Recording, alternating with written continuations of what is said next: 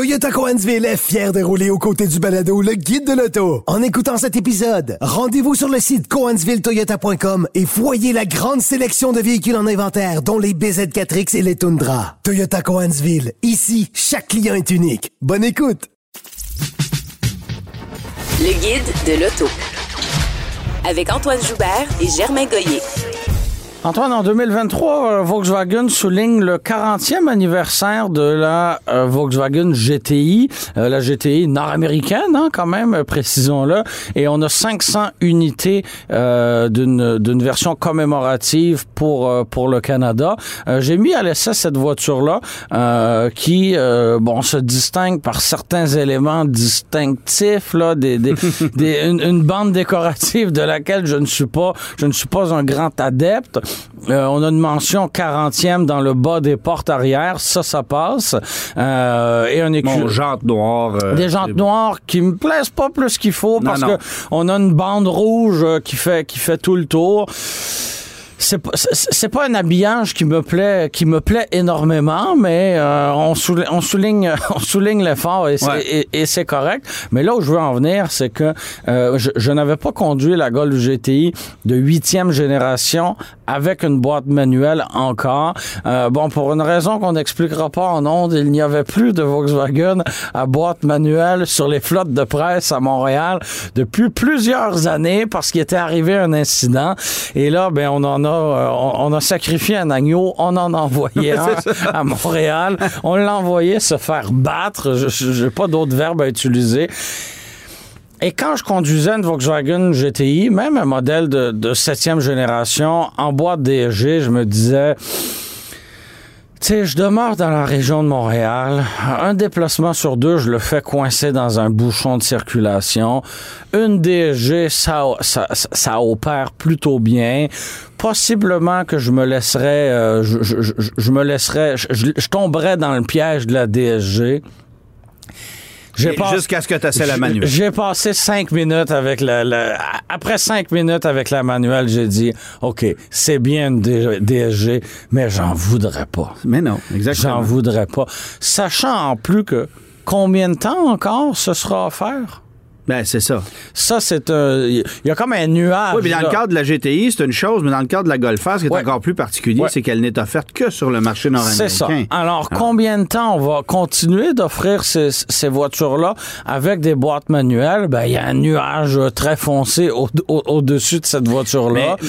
Et c'est une vraie voiture de puriste que j'aime beaucoup, qui est. Ben, c'est une voiture de puriste, mais attends. Mais très civile au quotidien. Ben, c'est ça. Donc, il y a beaucoup de gens qui ne sont pas nécessairement des passionnés, mais qui qui veulent avoir une voiture juste agréable, oui, oui, oui. Euh, qui vont être capables de mettre la main Parce qu'il n'y a pas de compromis à faire. Il n'y en a pas. Il n'y en a pas de compromis. Ben, le seul, je te dirais, c'est la taille des roues. Ça peut cogner dur des fois. Je te dirais Il y a le compromis de l'écran que euh, sais, je n'aurais pas choisi. en 2023. C'est ça. mais sinon, c'est une voiture très, très très conviviale au quotidien, qui est très confortable, pleinement performante et avec la boîte manuelle, franchement, je ne me pose même pas la question. En fait, je ne me pose même plus la question parce que je me la posais avant et là, je ne me la pose plus. C'est, c'est très facile de jouer du levier avec cette voiture-là. On veut jouer du levier et ça me plaît énormément. Mais là, tu me parles de 40e anniversaire. Oui.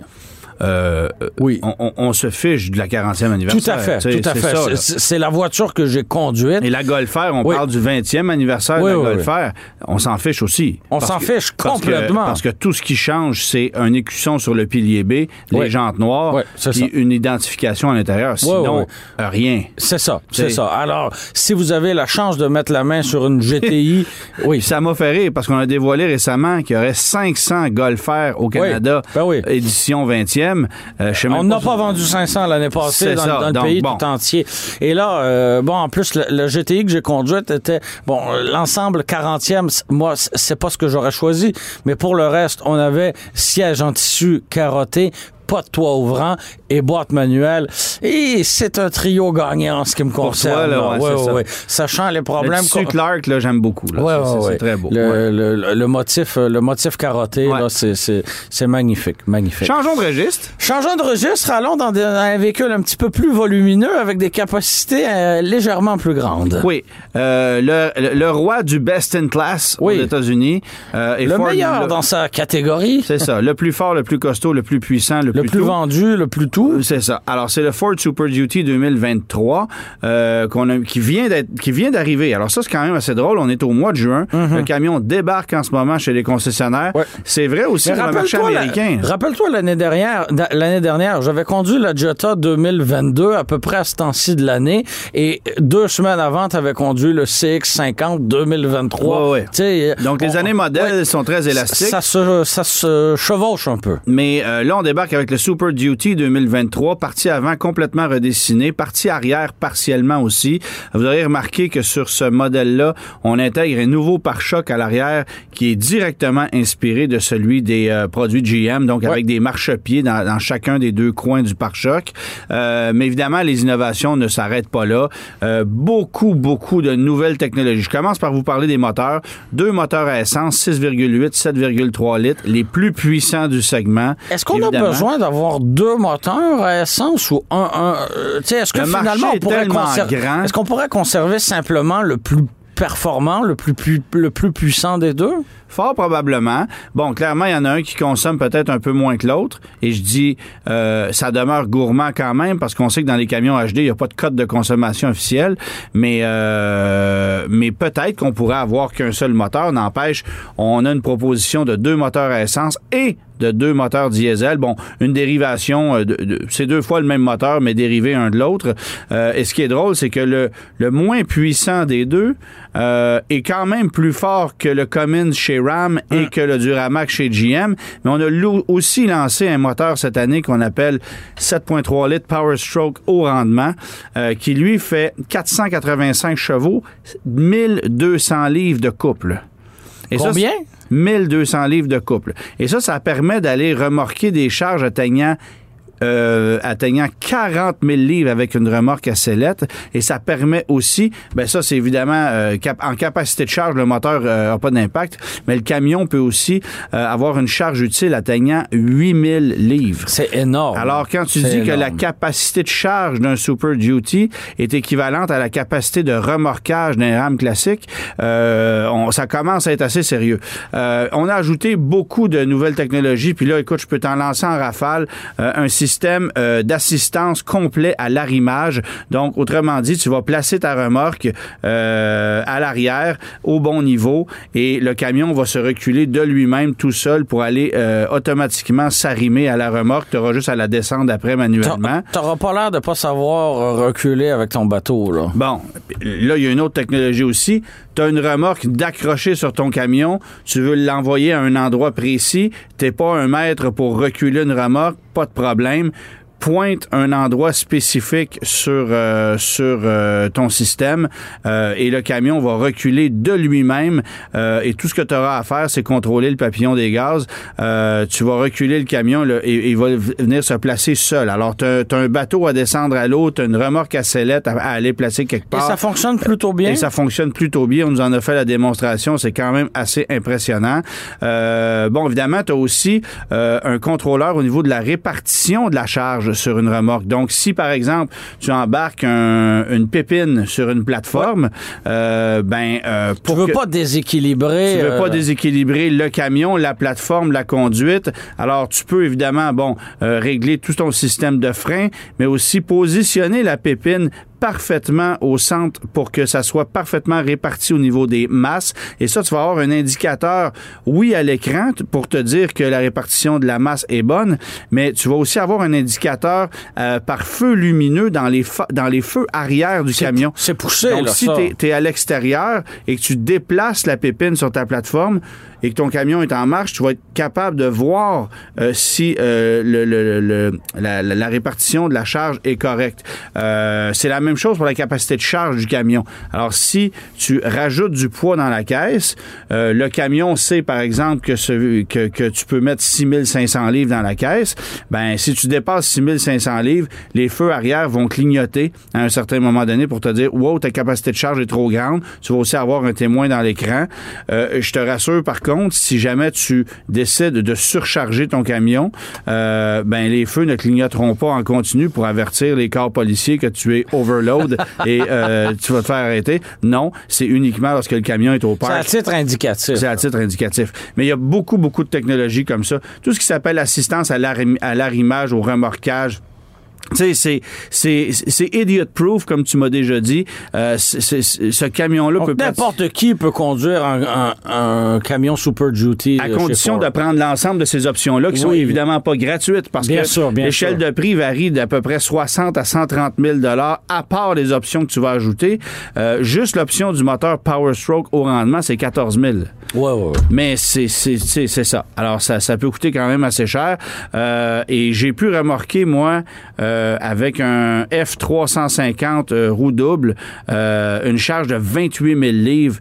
Et je peux te dire que le camion fait ça d'un claquement de doigts. Non seulement le moteur est capable, la transmission aussi, mais tu sens que le camion est solide.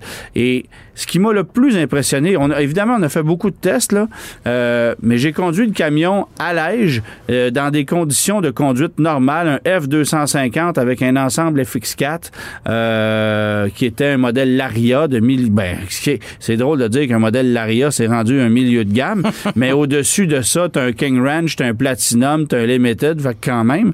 Euh, mais euh, mais euh, conduire ce camion-là à l'âge, même si c'est un HD, on a réussi à faire en sorte que ce soit confortable, que ce ne soit pas contraignant au niveau de la conduite.